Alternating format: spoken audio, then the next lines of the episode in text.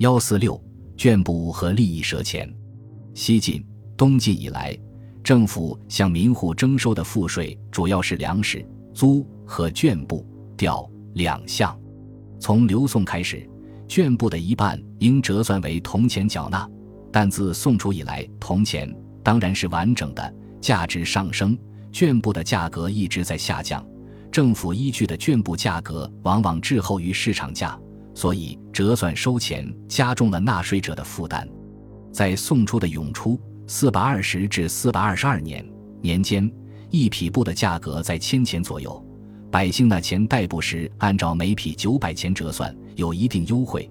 到元嘉年间，布价降低到了每匹六百钱，纳钱代布则以每匹五百折算。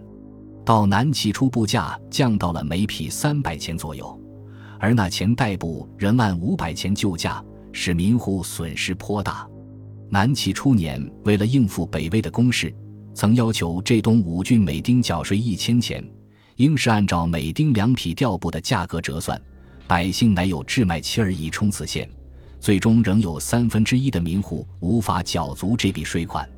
永明四年（四百八十六年）。齐朝规定，民户缴纳的布匹按照三分之一缴布、三分之二赊钱的比例征收，折价每匹五百钱，给百姓的压力更大。晋灵王萧子良上书表示反对。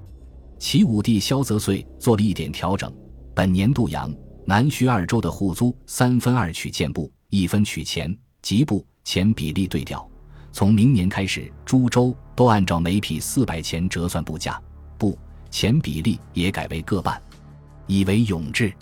自东晋以来，盗铸者大量减凿，减凿钱占了铜钱的大多数，但政府收税时只收取完整的铜钱，由此造成了两种钱的汇兑比价。萧子良在永明两年、四年的两次上书中，都提到了当时纳税需交纳未经减凿的完整铜钱，所谓公家所收，必须云大。